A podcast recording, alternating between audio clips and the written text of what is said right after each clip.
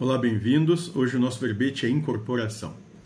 E vai dar muito pano para manga, então, nesse primeiro vídeo nós vamos ler um, um texto do nosso livro Conversas Espiritualistas e nos próximos nós vamos dar seguimento às questões. E teve uma frase do mentor da casa e o texto começa nisso.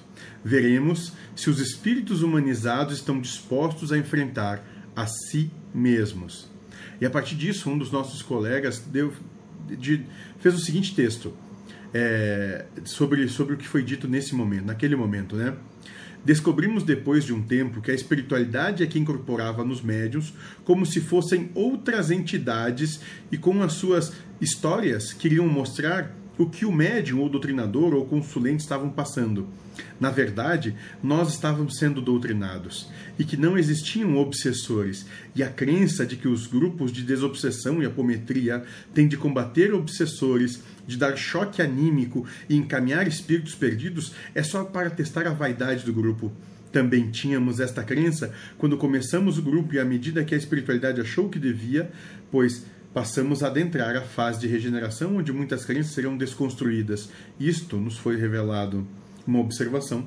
A espiritualidade comprovou para uma médium isso. Uma entidade masculina incorporou nela, parecia um obsessor, brabo, bravo e todo de preto. Dali a pouco se transfigura numa mulher de branco e toda calma. Era a mesma entidade, a espiritualidade que incorporava para mostrar para o consulente, médium ou doutrinador que eles precisam mudar que até então escondiam ou não percebiam que tinham aquelas mazelas.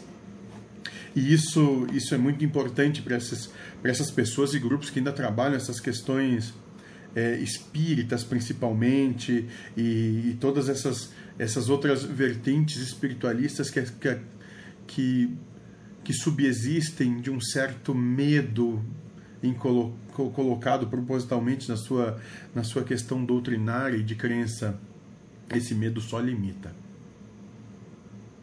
O medo é o limitante. Nós vamos entender que é o antagonista do amor é o medo. Né? Porque onde o amor te faz seguir adiante, o medo te paralisa. É... Então, vamos começar a trabalhar essa questão da meditação e começar a perceber: será que existe mal e errado mesmo? Será que as coisas são assim?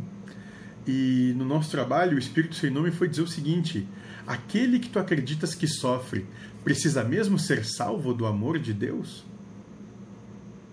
Reflitam isso.